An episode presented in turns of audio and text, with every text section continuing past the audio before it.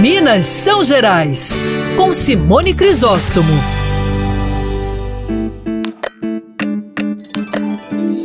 Hoje o meu destaque são os apanhadores de sempre vivas, isso porque esse saber foi declarado Patrimônio Imaterial de Minas Gerais e é sem dúvida uma grande conquista, mas a gente precisa de outras ações também.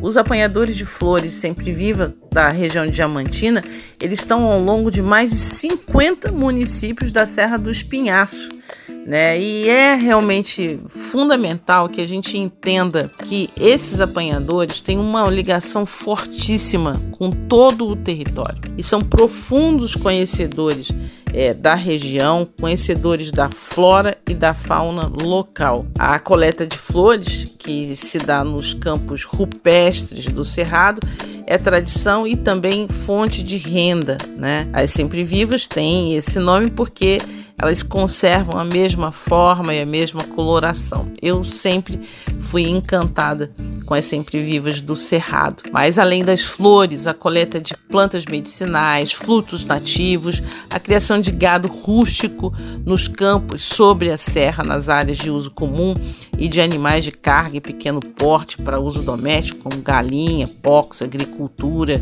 com plantio de milho, feijão, mandioca, por exemplo, é tudo isso é, gera e, e garante o modo de vida dessas comunidades, gera renda né, para essas comunidades.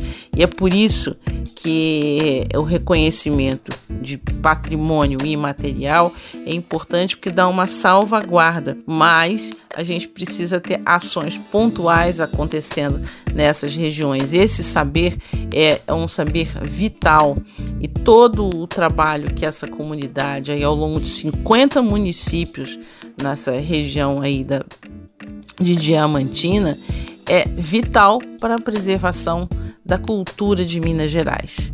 Eu sou Simone Crisóstomo, esse é o Minas São Gerais e até a próxima.